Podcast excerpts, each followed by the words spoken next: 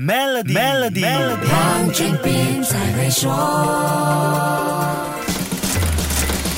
你好，我是黄俊斌。黄金投资跟其他资产的投资一样，都需要注重经济变化和市场动向。在当前全世界对疫情发展都还是摸着石头过河之际，掌握左右各国政府应对措施的关键策略就十分重要了。曹阳高级经济师一再提醒，利率政策的变动是二零二二年的关键因素。他认为，黄金价格今年的波动空间会比去年来得更大。那么，金价会在什么价位波动呢？听听他的分析预测。黄金价格在未来不确定的大量的因素累积下面，特别是很多人提到未来美联储会大量加息，黄金价格呢会随着这些因素呢产生剧烈的波动。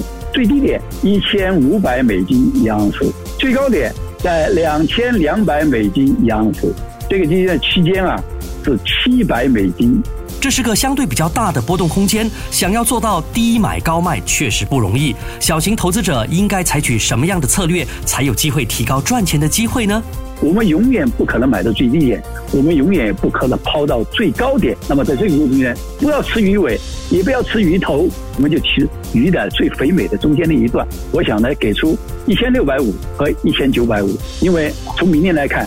尽管波动幅度非常的大，但是明年的黄金的均价价格，它始终会保持在一千八到一千八百五这个之间。